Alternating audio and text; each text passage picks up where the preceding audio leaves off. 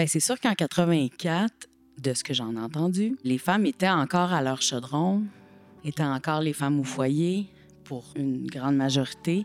Avait souvent pas de permis de conduire, pas d'éducation supérieure.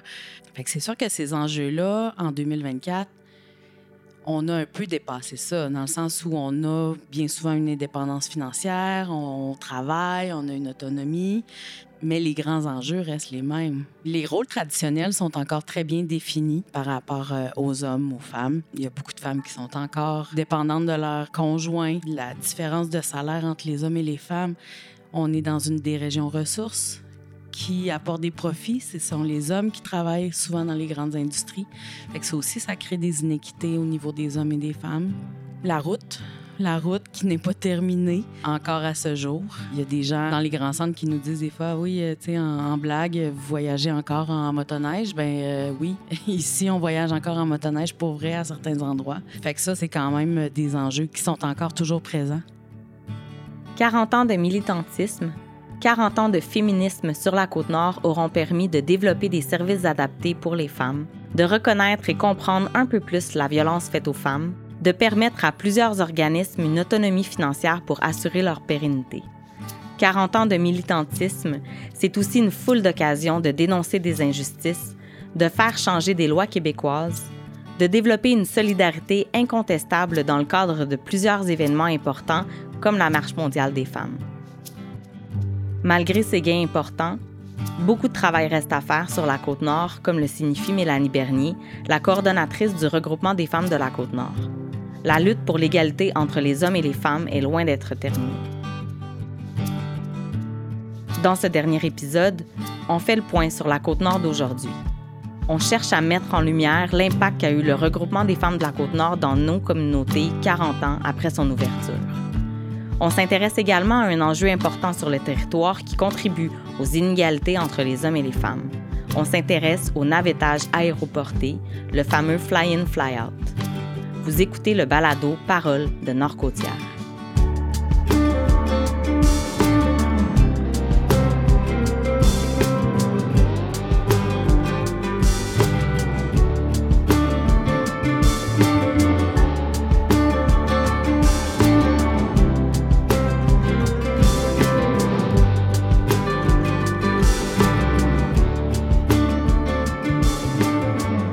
Ostini était la coordonnatrice du regroupement des femmes de la Côte-Nord de 2013 à 2020. Elle a travaillé sur une étude pour mieux comprendre les conséquences du fly-in, fly-out sur la Côte-Nord. On l'a rencontrée dans les bureaux du Centre Immersion à Bécomo, où elle occupe aujourd'hui le poste de directrice générale. Elle nous raconte d'abord comment elle est devenue féministe. Ouais. Oh oui, vous avez un cocktail ce soir? Ouais, les nouveaux arriveurs. OK. euh, on fait ça une fois par année. Ah, ben, OK. Avec la ville de Bécomo. Ah, oui, Là, ça se fait au cégep. OK, on sait déjà ce soir. Sylvie Ostini, j'ai 62 ans et je suis directrice générale de Immersion Manicouagan. Est-ce que tu as été élevée par une femme féministe? Pas du tout. Non? Mais tu sais, quand tu dis pas féministe, là, pas féministe, mais pas pantoute. Sur Ce mot-là, oui, sur la Côte-Nord, je viens vraiment de Bécomo. Ce mot-là, pour elle, c'est une affaire épouvantable. Là, Ah. Là, elle est rendue à 87 ans, puis elle, elle n'en revient pas encore qu'elle est féministe. Là. Euh, non, non, non, non, non. Non, elle était loin d'être féministe. J'imagine que j'ai voulu faire autrement. Tu sais, tu sais, des fois, là, tu peux avoir... euh, Tu sais, ta mère était féministe, toi, là. Tu sais, genre, on le sait, là. Puis, euh, je le sais, moi. mais, euh, puis là, ben, tu sais, tu t'es pas rebellé contre ça. Mais, tu sais, des fois, euh, adolescente, on se rebelle aussi, là, contre nos parents. Puis moi, ben, sa vision de la vie, euh, ça... Non, non. Ça fonctionnait pas avec toi? Non, pas Ça a été quoi ton premier contact avec le, le féminisme? Quand est-ce que tu as compris peut-être c'était quoi être féministe ou que. Oh, mais pire que ça. Non, ben pire que ça. La première fois que j'ai passé une entrevue pour le Centre Immersion, là, en 90, là, euh, c'était Micheline Simard puis une autre madame, qui, Micheline est devenue mon- une grande amie à moi, là, depuis ce temps-là, mais... Puis ils m'avaient demandé si j'étais féministe, puis j'avais dit non. Non, non. Moi, je suis humaniste. Le mot féministe, je je l'ai pas digéré tout de suite. Ça a pris un peu de temps. Ils m'ont engagé pareil, mais pas pour le poste que j'avais appliqué, pour un autre poste, je pense que plus tard. Dans les années 90, là, c'était assez polarisé là, de, de dire haut et fort que tu étais féministe, mais tu sais, moi, j'étais humaniste, fait que c'était quand même pas pire. ça, ça, s'est fait au fur et à mesure, au contact de vrais féministes. Là. Puis à voir aussi qu'effectivement, il y avait encore des portes à ouvrir, que c'était pas facile pour toutes les femmes. Puis, quand moi, j'ai travaillé beaucoup au niveau du non-trad, là. J'étais chargé de projet pour euh, Hydro, ben, ou tout ça, là. Donc... Euh, euh, là, tu, tu, le développes là, aussi, puis là, tu apprends à plus avoir peur du mot parce qu'il n'est pas si épeurant que ça. Là. Quand tu étais coordonnatrice au regroupement des femmes de la Côte-Nord, tu as fait quand même beaucoup de choses aussi. Tu as été quand même active pas mal.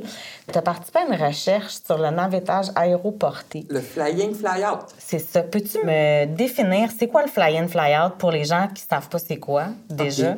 C'est des gens qui viennent travailler sur la Côte-Nord. Si on pense à Fermont, entre autres, là, Lac Bloom, euh, Lac Bloom euh, il y a deux compagnies minières. Là. Il y a Minerai de Fer Québec, puis il y a IOC.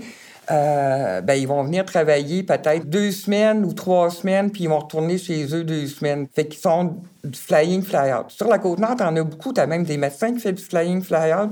T'as des infirmières qui font du flying fly-out. Nous autres, qu'on voulait connaître, c'était les impacts du flying fly-out sur les communautés du Nord. On a même vu des fois, comme à Fermont, entre autres, euh, il y en a beaucoup. Il euh, y a des gens qui habitent là à, temps plein, mais des fois, le flying fly-out, ça amène des comportements inappropriés. Tu vas avoir dans ces communautés-là des, choses qui peuvent se passer. Il y a d'autres places, comme si on s'en va à la Tabatière, entre autres, ou à Chevry, les villages euh, se vident d'hommes l'hiver.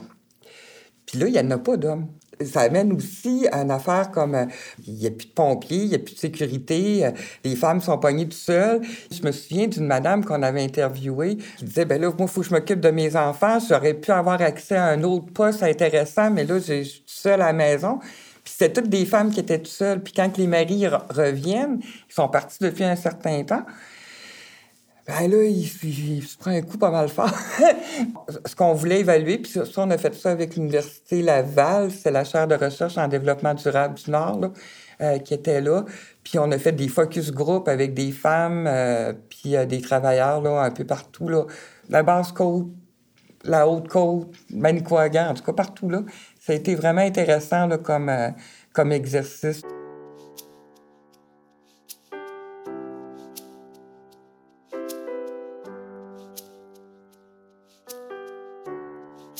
Tu étais la coordonnatrice du regroupement. C'est quand même une recherche euh, qui est importante, puis c'est tellement quelque chose qu'on vit, nous. Est-ce que c'était quelque chose que tu avais en tête depuis longtemps? Euh, au regroupement des femmes, on fait aussi des rencontres, des fois, de concertation par MRC. Culturellement, là, même en Haute-Côte-Nord, euh, les gars, ils sont pas à la maison, là, ils partent une couple de semaines puis ils reviennent. Il y, a, du chômage aussi au travers. Ils vivent pas la même affaire. à Bécomo, peut-être un peu moins, mais ailleurs, là, c'est ça.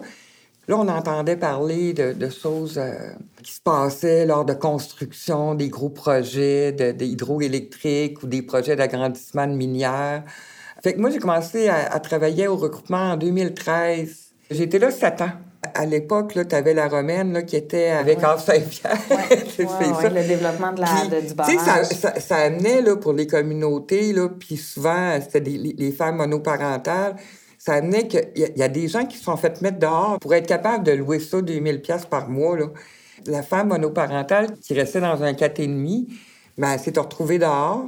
Puis là, euh, pas de loyer parce que tous les loyers avaient triplé puis quadruplé. Mais tout ça, il faut y penser quand ça arrive, euh, des, choses comme ça. Fait que c'est parti d'un besoin du milieu. C'est parti d'un besoin du milieu, puis euh, tu sais, qu'on entendait des histoires là, comme ça. là, tu dis, là, le flying flyer, ça amène quoi, là? Mais même ici, là, à Bécomo, là, puis à cette île, euh, moi, quand je vois là, un, prix de loyer, là, un 3,5 à 1600, là, 1600 dollars, puis qu'ils disent on veut juste des travailleurs, la personne qui gagne 25 de l'heure n'est pas capable d'aller là. Encore moins ceux-là qui sont au salaire minimum. Et là, c'est rendu qu'il faut que tu gagnes 40 de l'heure pour être capable d'avoir un loyer décent. Ça marche pas, là. Ça marche pas, pas en tout. C'est qui qui sont les plus pauvres? C'est les femmes. Fait, en tout cas, tout ça mis ensemble, là, ça fait que, oui, à un moment donné, il faut, faut, que tu te poses des questions.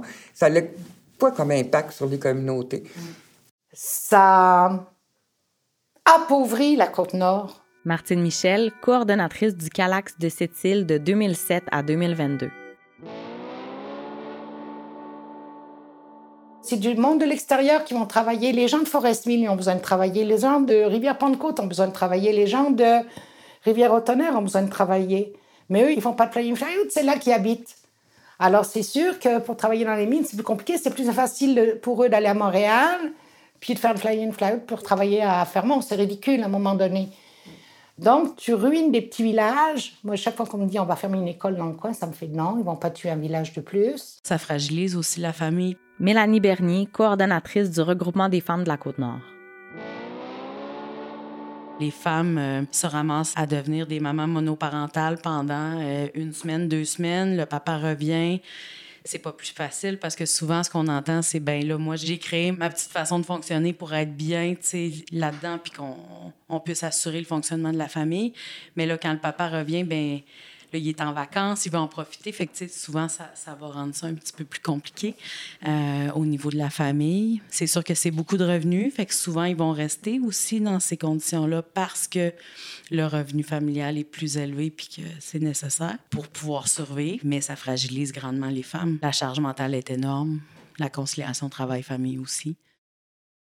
Tu sais, je me souviens à Fermont, on avait un comité de coordination là, pour la recherche on avait le maire de Fermont, le maire de Sept-Îles qui était là-dessus. On avait plein d'intervenants politiques qui ont comme aussi été sensibilisés à ça, qui n'avaient pas comme réagi avant. C'est sûr que, même Fermont ont développé des nouvelles places d'habitation puis essayent d'attirer des familles plutôt qu'attirer juste un travailleur. attirer la famille au complet, c'est pas mal plus gagnant. Des fois, ça va être quand même encore du flying, fly-out. On en voit dans le nord du Québec, là, en haut de Val-d'Or aussi, euh, on ne pourra pas tout l'éliminer. Mais quand on peut faire installer des familles, ça devient un climat beaucoup plus sain.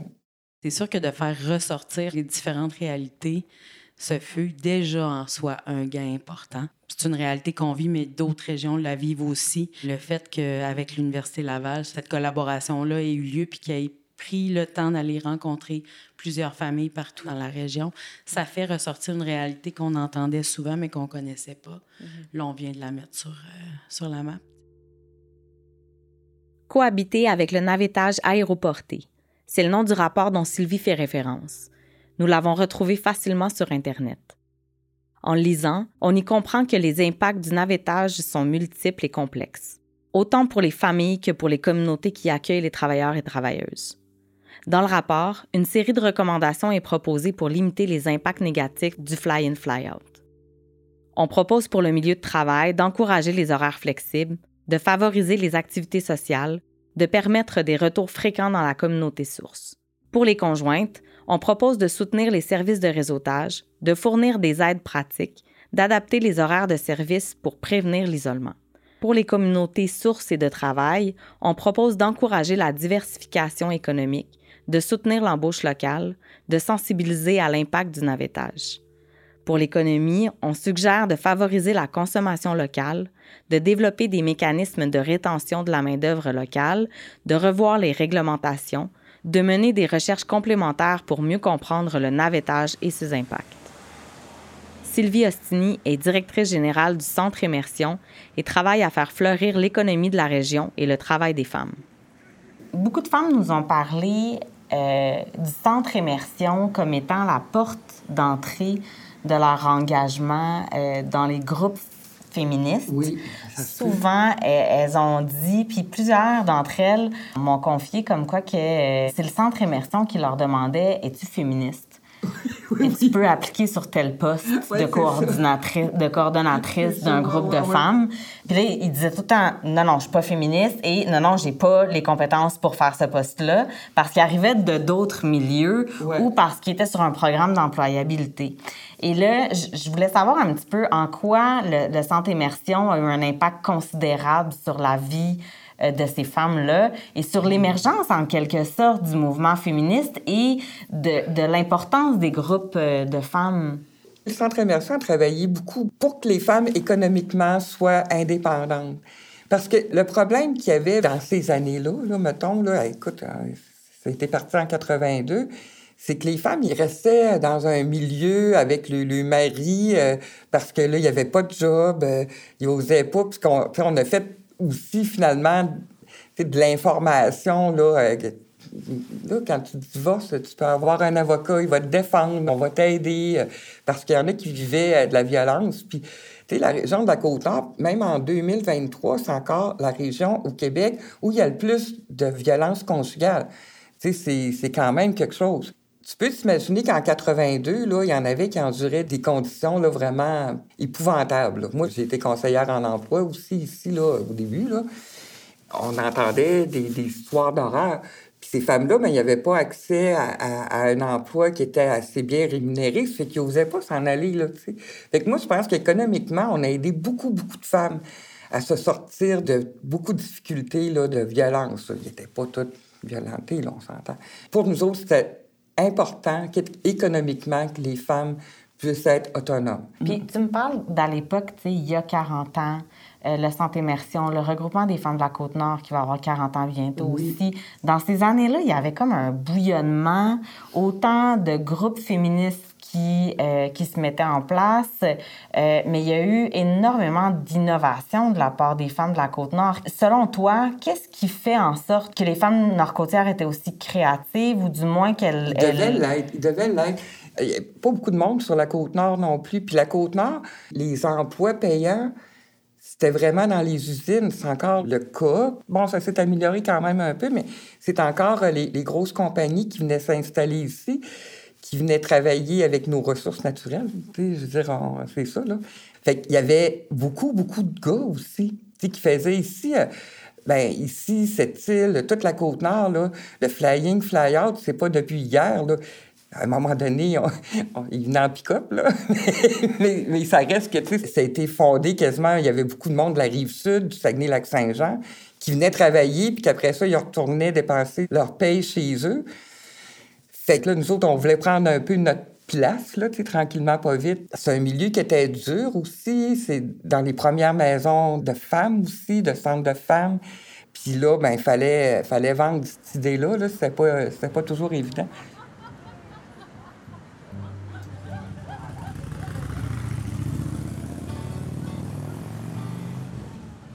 Le Centre Immersion est aujourd'hui un incontournable pour le soutien des travailleurs étrangers et des nouveaux arrivants. Émilie Pedneau est une autrice et artiste visuelle qui a choisi de s'installer sur la Côte-Nord il y a quelques années. On la retrouve pour parler avec elle de sa réalité en tant qu'artiste professionnelle.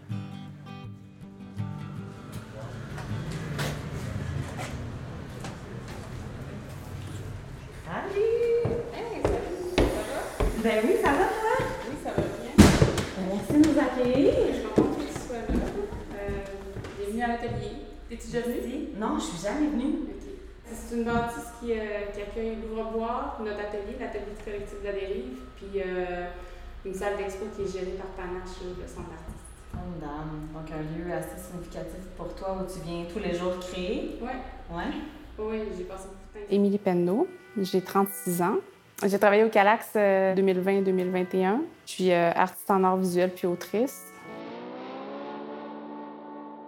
C'est difficile d'être artiste, puis en région, c'est vraiment difficile parce que il y a vraiment beaucoup de préjugés. Là. Je veux dire, au calque, là, la côte nord puis le nord du Québec, c'est pas bien reconnu. Là. Fait que tous ces trucs-là, on peut euh, les vivre ensemble. Ouais. Ouais. ouais. parce qu'il y a encore beaucoup de préjugés envers les régions plus éloignées. Ouais. Mais je comprends parce que dans le fond, euh, je sais que par le passé, les gens ne faisaient pas nécessairement leur projet. Puis aussi, il n'y a pas tant d'artistes qui viennent s'établir ici. On n'a pas d'université. La région est longue comme ça n'a pas de rapport. Fait que la plupart des artistes à Côte-Nord, c'est des femmes. là. Je pense qu'il y a deux hommes, deux, trois en tout cas. Les artistes, est-ce qu'ils sont plus féministes ici, tu penses, dans leur pratique? Mais premièrement, le milieu des arts, c'est un milieu quand même masculin. Là. Fait que tu n'as comme pas le choix de te battre déjà contre ça en partant. Puis là, tu es dans une région éloignée. Fait que tu es comme tout le temps en bataille, là, je dirais. Là. Fait que euh, oui, je pense que ça vient comme avec. Tu comme pas le choix, là, je dirais. Ben, en même temps, le milieu des arts, c'est pas facile nulle part. Là. Je veux dire, même à Montréal. Là, c'est- Et puis aussi, il y a quand même une belle solidarité envers les artistes de la Côte-Nord parce qu'on est tellement pas beaucoup. Il y a Panache, là. c'est un centre d'artistes euh, nomades. On gravite un peu tout autour de Panache, puis dans le fond, on, on aime qu'il y ait des artistes d'ailleurs qui viennent comme... On, on veut des discussions, je pense Ouais. que c'est ça. Oui, d'échanger, Ouais. justement, pour mieux créer. Oui, c'est ça, parce que je sais qu'il y avait comme discours avant, là, euh, au sein du milieu culturel de la Côte-Nord, de vouloir, euh, mettons, éduquer le- la population, mais je pense pas qu'on est là, là. Je pense qu'on est rendu ailleurs. Tu sais, ici, l'atelier, là, ça en fait venir du monde, là. Tu sais, je veux dire, à toutes les années, on a quelqu'un qui vient en résidence, là. Tu sais, c'est quand même populaire, la Côte-Nord, là, pour euh, l'inspiration. Tu as besoin de parler avec des gens, avec des nouvelles idées pour que ça bouillonne, puis... Puis aussi, ben veut, veut pas, c'est une question de contact, là, le milieu des arts. Il faut quand même rencontrer des gens. Tu sais, fait que il y a ça, il faut sortir d'ici. Ça prend un budget, il faut avoir un salaire. Je- Le transport, c'est rien. J'étais allée genre à trois places cette année. C'est pour ça que mon budget est pété. Là. Genre, j'étais allée à Tête à Baleine, j'étais allée à Montréal, puis j'étais allée au Saguenay. C'est tout. Là. Mais j'ai pété quand même mon budget de transport. Pour trois, euh, Pour trois- trois séjours. Non, c'est euh, ça. Puis en même temps, t'as pas le choix de sortir. là. Honnêtement, j'aurais pas de carrière si j'ai jamais sorti d'ici. Des fois, j'ai le goût là, de partir à cause de ça. Là. Il y en, on n'a pas de soirée de poésie. euh, je veux c'est tout, comme ça, tu fais tes contacts dans le milieu. Là. Sérieux, c'est pas facile le milieu des arts là, ici. Ben, c'est pas facile nulle part. Des artistes dont j'aime le travail, ben il y a Catherine Arsenault, ma collègue. Là. Si j'aimais pas son travail, je le dirais pas. C'est pas parce que c'est ma collègue. J'ai- J'aime juste vraiment beaucoup ce qu'elle fait. Je la trouve honnête. Puis elle s'est démarquée beaucoup parce qu'elle s'est professionnalisée sur la Côte-Nord. Puis en même temps, j'ai l'impression qu'elle a attiré beaucoup d'artistes Ben oui, dans la région aussi. le travail de fond qu'elle fait, parce que je ne dirais pas euh, aux barricades en train de dire euh, venez habiter sa côte nord, euh, on a un atelier. L'univers qu'elle crée, elle s'implique aussi au niveau de l'ouvre-boîte culturelle. Tu sais, toutes les choses dans lesquelles elle s'implique donnent de quoi de plus à notre milieu. Mon dernier recueil de poésie, publié aux éditions de la Maison en Feu, Crabe, il a été quand même euh, catégorisé de féministe. Euh, plus que ce que je m'attendais, puis plus que mon premier, Ventrer le bois, que pour moi est plus féministe. Maintenant, avec le recul, je comprends que dans Crabe, on parle de la parole des femmes quand même beaucoup, de donner la parole aux femmes. Je pense que c'est de là qu'elle vient la catégorisation de féministe. Euh, Pour toi, est-ce que c'est un recueil de poésie qui est féministe? Ben oui. Tu sais, dans le fond, je me mentirais à moi-même de dire que c'est pas féministe. Mais je pense que ça vient avec. Là. Je veux dire, euh, je parle vraiment beaucoup de, de ma mère, ma grand-mère. De... Puis, veux, veux pas, euh, je viens d'une famille de, de femmes euh, enragées. là. Fait que c'est ça. Ton engagement féministe, comment tu le vois évoluer dans le futur? Mettons, je me compare. Quand j'avais 20 ans, j'étais plus engagée. Là. Publiquement? publiquement, je dirais. Après avoir travaillé au Calax, je sais pas si je me suis rendu compte ou si ça s'est fait tout seul, mais des fois, se battre pour quelque chose, ça, ça se fait aussi euh, dans le privé. Tu sais, je veux dire, par exemple, la solidarité en- entre les femmes sur la Côte-Nord puis entre les hommes qui sont euh, reliés à la cause est comme tellement importante. Fait que c'est sûr que de créer des liens, c'est important, puis de jaser avec les gens, puis de communiquer. C'est quelque chose de bien banal. Je veux dire, on n'est vraiment pas dans la manifestation, mais c'est comme, c'est la base. Fait que moi, moi, maintenant, je suis comme plus rendue là. Puis je sais que mon dernier recueil, il a comme été plus perçu comme féministe. C'est juste maintenant, mon féministe, je sais pas, je parle des femmes, puis c'est tout, là. T'as pas besoin d'être fru, pour être féministe. En fait, ça n'a pas rapport d'être fru pour être féministe.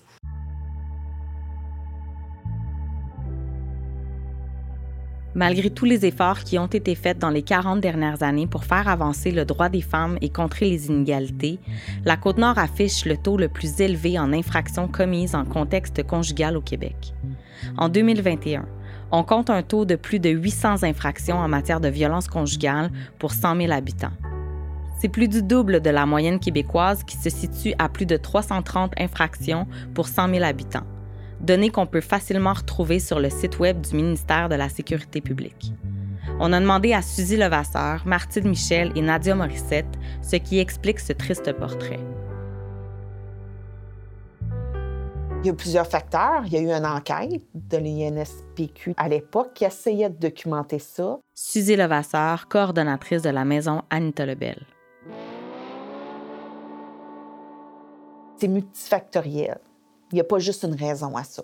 En fait, c'est un amalgame de raisons, c'est-à-dire C'est encore très patriarcal ici. Le pouvoir est encore énormément aux hommes. C'est les hommes qui sont euh, au pouvoir des entreprises. C'est les hommes qui gagnent le plus de sous. Euh, cette année, les chiffres qui ont sorti là, euh, par rapport au salaire entre les hommes et les femmes sur la côte nord, tout métier, tout salaire confondu, là, n'a pas rentré dans le détail, mais il y avait une différence de 7 l'heure entre les hommes et les femmes, alors qu'ailleurs au Québec, elle était de 3 ou 4. Fait qu'on voit, là, Il y a encore un au niveau de l'heure, imaginez quand tu calcules ça à l'année, qu'est-ce que ça a de l'air? C'est épouvantable. Donc, un rapport de pouvoir. rapport de pouvoir, rapport financier, le pouvoir financier, le pouvoir de, de tout posséder. C'est moi qui ai la maison, c'est moi qui ai les autos.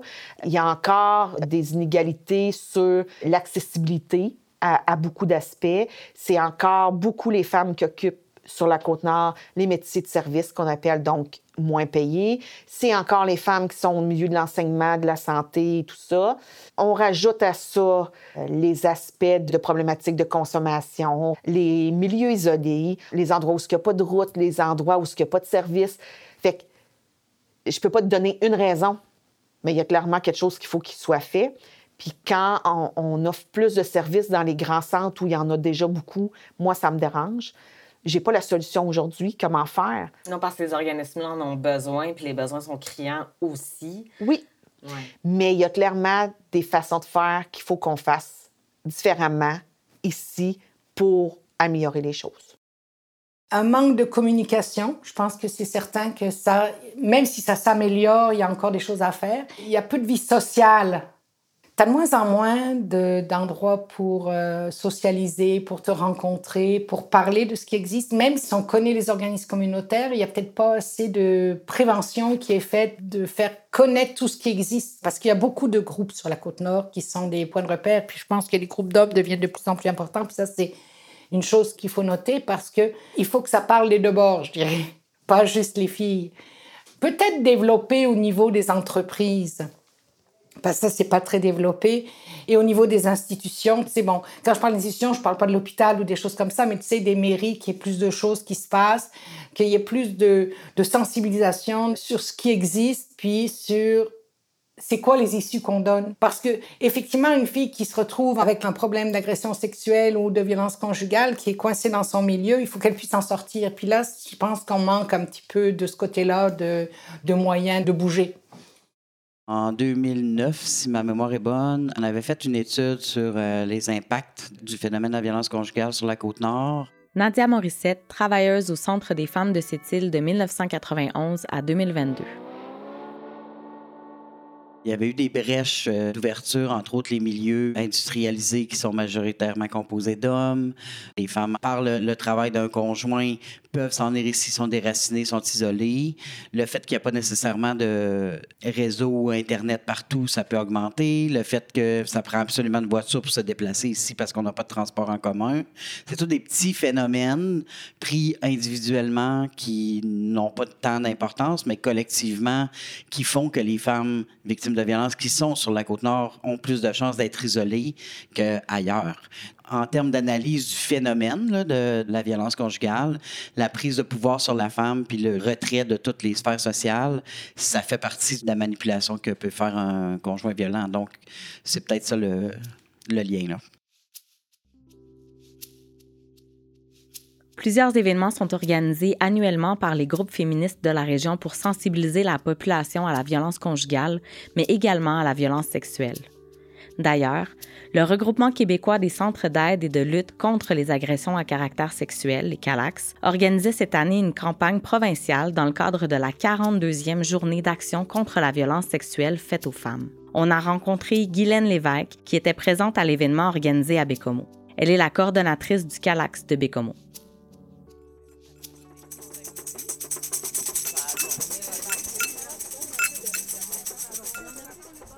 On a notre euh, programme là, empreinte, là, si jamais vous voulez feuilleter. Il est vraiment très complet en plus, notre programme, gratuit, euh, au même aussi pour le personnel enseignant qu'on le donne. On est présentement dans le stationnement entre les rues Pujalon et Bossé. Euh, c'est la journée d'action contre la violence sexuelle. Et le thème de cette année, parce que ça fait quand même depuis 78 qu'il y a des journées d'action ici à Bécomo, on est essoufflé. On est essoufflé de crier, de revendiquer, de ne pas être entendu, qu'on fasse semblant qu'on n'est pas là. Particulièrement au niveau de la prévention des agressions sexuelles puis de la violence aux enfants puis aux, euh, femmes. Fait que nous, ce qu'on veut, là, c'est que les directions des écoles, ils nous entendent, qu'ils nous ouvrent leurs portes pour qu'on puisse aller présenter des programmes.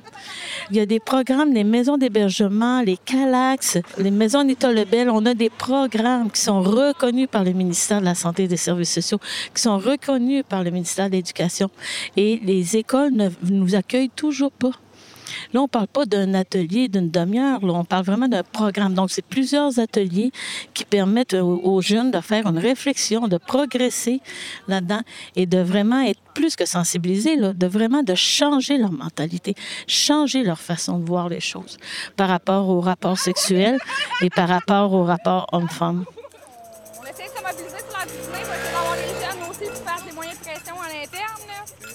Si jamais ça vous intéresse, on a des petits jus. Là, vous venez de commencer. À 11 h vous avez commencé? Oui. OK. C'est ça. on va faire notre vélo, puis Ben Dans ce balado, on a parlé de l'histoire des groupes de femmes des 40 dernières années avec le témoignage de plusieurs nord-côtières qui ont fait émerger le féminisme sur la côte nord. Pour clore cette série, on s'est demandé si aujourd'hui, en 2024, l'année des 40 ans d'existence du regroupement, la vision de ces femmes sur le féminisme dans la région avait évolué. Comment les femmes perçoivent-elles leur futur sur la côte nord? Quel est l'avenir du regroupement des femmes de la côte nord? Je pense que ça évolue. Tu vois, on essaie de voir euh, des façons alternatives de faire de l'écoféminisme. On essaie de voir des façons alternatives de euh, faciliter euh, l'intégration euh, des nouvelles arrivantes. On essaie de faire des changements politiques pour que les lois en termes d'accueil euh, d'immigration soient plus souples, que les services d'accueil soient mis en place aussi, parce que souvent c'est une condition de réussite euh, d'avoir des ateliers d'intégration en francisation, exemple, d'avoir des personnes ressources pivots qui vont faire du support de l'accompagnement. Il faut pas oublier que dans les Amériques, on est quand même bien nanti au niveau des conditions féminines comparativement à nos collègues de l'Afrique. Bien, je pense que pendant vraiment longtemps, même à cette époque-là de la marche mondiale, même quand je suis revenue travailler ici, euh, jeune adulte, là, puis que justement on préparait le 20e anniversaire, tout ça, Caroline Boudreau, ancienne travailleuse au regroupement des femmes de la côte je pense que j'ai- souvent eu la, la, la vision qui vient aussi des gens de la région. Je pense que qu'on on est toujours en retard, on est tout le temps euh, un peu euh, à l'arrière, on se fait un peu traîner, euh, les vieilles mentalités, puis bon, tout le package qui vient avec euh, la vie d'usine, les gars de métier, puis les femmes à la maison, puis bon. C'est euh, beaucoup de préjugés qui ont la vie dure, mais aussi des réalités qu'on voit encore aujourd'hui. Fait que je pense que maintenant, je suis capable de reconnaître plus puis de voir qu'il y avait beaucoup d'initiatives puis beaucoup de projets qui étaient très novateurs, qui étaient uniques un peu, ou, ou qu'on a bien suivi la vague de qu'est-ce qui se passe ailleurs, ou qu'on était, c'est ça, un peu d'avance et tout ça. Je pense que quand j'étais jeune, puis que justement on était à la marche mondiale, ou qu'on préparait le 20e et tout ça, je découvrais que OK, ben c'est vrai qu'il y a des gens qui ont fondé des organismes et tout ça, mais sans avoir, mettons, le recul de dire OK, puis c'était quand même important pour l'époque, ça se passait pas nécessairement partout pareil, ou c'est pas partout que les gens étaient aussi euh, euh, progressistes ou euh, ouverts, ou qui se regroupaient vraiment pour défendre des causes. Fait que je pense que c'est vraiment avec le temps, avec les années, en continuant à côtoyer un peu le milieu communautaire, puis par mes propres réflexions personnelles, puis ça, que j'ai été capable de plus me dégager de cette vision-là, de dire on est tout le temps en retard sur la côte nord, tu sais. Ce que les femmes ont vécu, les luttes qu'ils ont menées, Monique Turbide, travailleuse au regroupement des femmes de la côte nord de 2004 à 2014. on, on a toujours pensé que c'était fini, mais c'est pas vrai. Ça recommence. C'est encore plus important que ça l'était en 2004. C'est plus important aujourd'hui qu'on raconte l'histoire aux jeunes. Il faut qu'ils sachent qu'on a mené des luttes parce qu'ils ne savent pas les luttes qu'on a menées. Et ils sont obligés de les recommencer, elles. Je trouve que c'est très, très, très important. Puis la transmission des femmes, parce que si on regarde dans les livres d'histoire, probablement vous le savez aussi, les femmes n'étaient pas marquées. C'était pas marqué le nom des femmes. Fait qu'il faut que les jeunes connaissent l'histoire. Pas être obligé de recommencer les luttes, mais de les continuer, d'être vigilantes sur l'égalité, protéger les acquis. La cellule d'intervention rapide en violence conjugale vise à agir rapidement dans les situations à haut risque d'homicide conjugal ou intrafamilial. Dès qu'un niveau de dangerosité élevé est identifié, les organismes travaillant avec la femme victime de violence conjugale, les enfants et le conjoint se coordonnent pour mettre en place une cellule de crise. La confidentialité est donc levée pour assurer la sécurité de tous. C'est ainsi que les maisons d'hébergement en violence conjugale, les organismes travaillant auprès des hommes, la Sûreté du Québec, la DPJ et d'autres organismes s'unissent pour agir dans un délai de 24 heures afin d'unir leurs forces pour éviter un féminicide. Pour les groupes féministes, il s'agit d'une réussite concrète pour améliorer la sécurité des femmes en contexte de violence. Il s'agit également d'une belle collaboration avec les hommes qui sont de plus en plus sensibilisés par la cause. On en parle tellement plus maintenant à cause de tous les féminicides qu'il y a eu aussi euh, durant la pandémie. Hélène Millier, directrice générale de la Maison des femmes de Bécomo. Les gens sont encore plus sensibilisés. Fait que tu vas voir que les, femmes vont dénoncer de plus en plus jeunes. Vont voir plus rapidement qu'ils sont en train de vivre la violence conjugale ou qu'ils se sentent pas bien dans quelque chose. Vu qu'il y a le plus de sensibilisation, j'ai l'impression que ça, ça a servi à ça. Puis on le voit là, par rapport à la DPJ, entre autres, puis les cellules d'intervention rapide. Avant, on- n'avait pas de référence tant que ça. Là. Mais là, ils, ils le voient plus rapidement parce qu'ils sont formés, premièrement, ils sont plus sensibilisés. Fait que est-ce que ça va faire en sorte qu'on va en avoir moins? Moi, je pense que c'est tout le monde ensemble qu'il va falloir qu'on travaille pour euh, en avoir moins, puis les hommes euh, inclus. Oui, oui. Ah ouais. c'est toutes Ouais, les strates de la population. Là. Oui. Oui, absolument. Mais les hommes commencent à se lever hein, pour dire euh, c'est inacceptable, ça, les gars, arrêtez. Tu sais, moi, je me rappelle de. C'est qui, lui, là, qui a fait le monologue, là, qui. euh, David c'est Godreau. ça. Ouais. Ouais. Mais tu sais, tant qu'il n'y en aura pas des gars comme ça qui vont se lever Ouais. puis qui vont dire Hey! Mais tu sais, puis de plus en plus aussi, les- même à TV, là, tu sais, les annonceurs des nouvelles, ils le disent différemment. j'ai pris parole au 8 mars, puis je me suis sentie, là, mais dans une effervescence, dans un wow, c'est donc bien le fun. J'avais beaucoup de gens en avant de moi, j'avais des hommes aussi, puis tu sais, ce qui est ressorti de tout ça, c'est qu'on a très bien compris qu'il faut aller vers vous, il faut répondre à vos demandes de mobilisation, puis que oui, ça peut se changer si on se lève. Mais si je me lève toute seule, ça fait rien. Mais si je me lève tout le monde ensemble, ça fait une différence. Puis ça, pour moi, c'est une grande fierté parce que c'est pas juste nous. C'est nous ensemble, pas juste nous, la Maison de Tolobel, c'est tout le monde. Puis j'en parle, j'ai encore des frissons. Puis j'essaye de transmettre ça. Je me sens hyper motivée, puis hyper habitée. Puis j'essaye de le transmettre aux autres, ma détermination par rapport à ça. Je vais-tu y arriver? Je sais pas. Mais j'espère donner un vent nouveau à ce souffle-là, puis que la jeune génération, les jeunes femmes, que ce soit dans l'adolescence, jeunes adultes, même les plus anciennes qui auraient perdu, mettons, espoir, si je suis capable de refaire un petit grain là-dedans, ben je vais avoir réussi. Tout au long de ce balado, on a demandé à chacune des femmes qu'on a croisées ce qu'elles souhaitent à une fille qui naît aujourd'hui sur la côte nord. En guise de conclusion, j'avais envie d'entendre ma mère Madeleine sur le même sujet.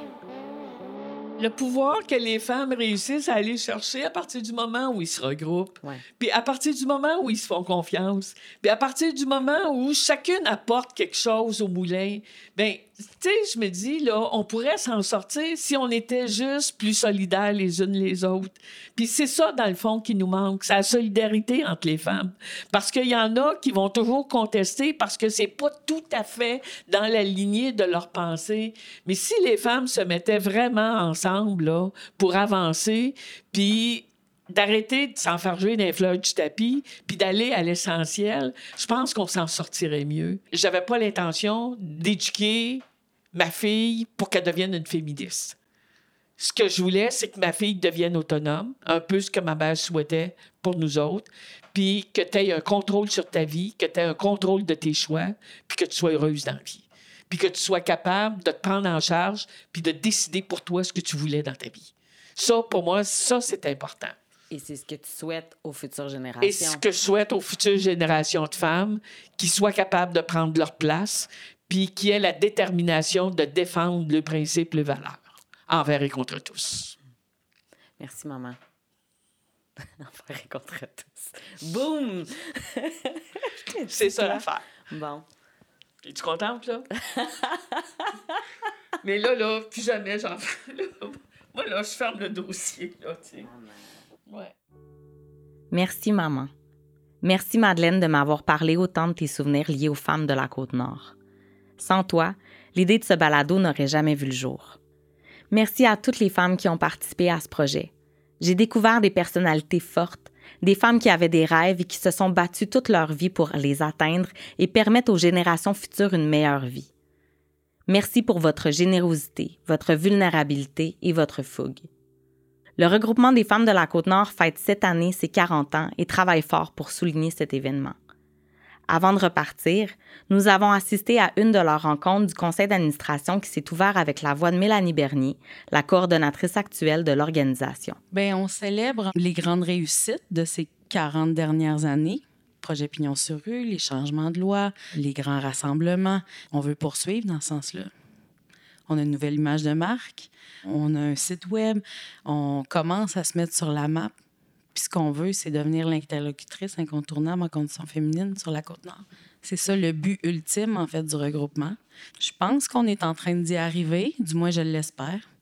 Après ça, euh, l'avenir nous dira où on s'en va, mais euh, on est en train de resolidifier, je pense, les bases de ce regroupement-là, de se refaire une nouvelle vision, de voir, ben 40 ans plus tard, où on s'en va pour les 40 prochaines années, comment on peut les rêver, ces 40 prochaines années-là?